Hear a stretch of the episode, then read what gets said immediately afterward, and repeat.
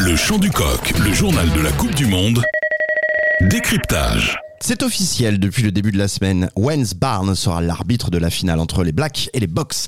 Il succède à Jérôme Garcès qui était au sifflet de la précédente finale au Japon en 2019. L'occasion de décrypter ce choix avec Nicolas Zanardi qui fait son retour dans le champ du coq au micro de Frédéric Pimenta. Ce coup-ci, Nicolas, nous allons faire un, focus sur euh, l'arbitrage de cette finale avec euh, Wayne Barnes qui normalement devrait faire euh, l'unanimité. Non, ben alors euh, c'est un cas très particulier parce qu'il est très peu apprécié dans les deux pays. C'est-à-dire qu'en Nouvelle-Zélande, euh, il a été détesté après le quart de finale euh, de la Coupe du Monde 2007 contre la France, où il avait commis plusieurs erreurs qui avaient grandement favorisé la victoire du 15 de France.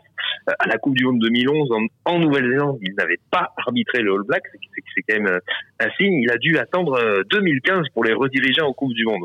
En ce qui concerne les Sud-Africains, le problème est un petit peu plus récent et il remonte aussi à un match contre l'équipe de France à Zaroupa parce que Wayne Barnes avait accordé euh, à Tipili Falatea un essai qui était très très très litigieux à Marseille et avait fait gagner l'équipe de France et avait provoqué euh, la, fureur du patron du rugby sud-africain. Donc euh, voilà, on, sait dans, tous les cas que Wayne Barnes sera probablement un coupable désigné en cas de défaite, et quel que soit le scénario. C'est vrai que c'est assez particulier. Mais en dehors de tout ça, c'est la meilleure nomination qui pouvait être espérée pour cette finale, après toutes les turpitudes qu'il y a eu avec Ben O'Keefe, avec euh, Mathieu Reynal pour ce qui est d'Angleterre-Fidji. Enfin voilà, il y a eu beaucoup de problèmes d'arbitrage sur ces phases finales, et Monsieur eh ben, ça reste l'arbitre le plus expérimenté du circuit. Peut espérer, on doit espérer une finale avec le moins de polémique possible, si c'est possible.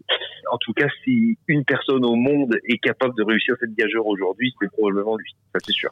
Ce qui est extraordinaire, c'est que nous, dans l'hémisphère nord, on le considère comme étant euh, le meilleur arbitre du monde. Dans l'hémisphère sud, il le trouve plutôt très moyen.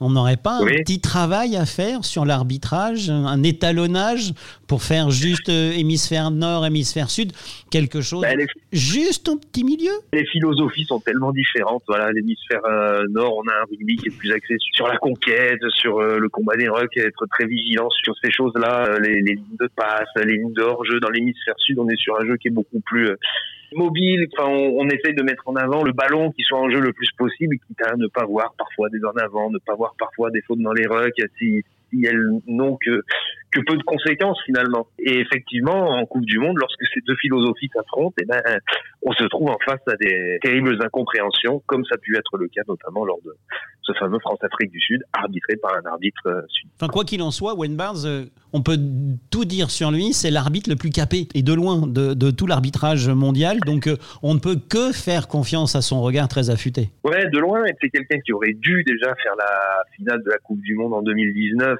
et qui, qui ne l'a pas eu parce que l'Angleterre, un peu par, par surprise, s'était qualifiée pour la finale. Mais oui, en toute objectivité, sur l'ensemble de sa carrière, il le mérite et on espère qu'elle se déroulera pour lui sans encombre. Et pour le rugby surtout, parce que le rugby a quand même besoin d'un grand match sans polémique d'arbitrage à la clé.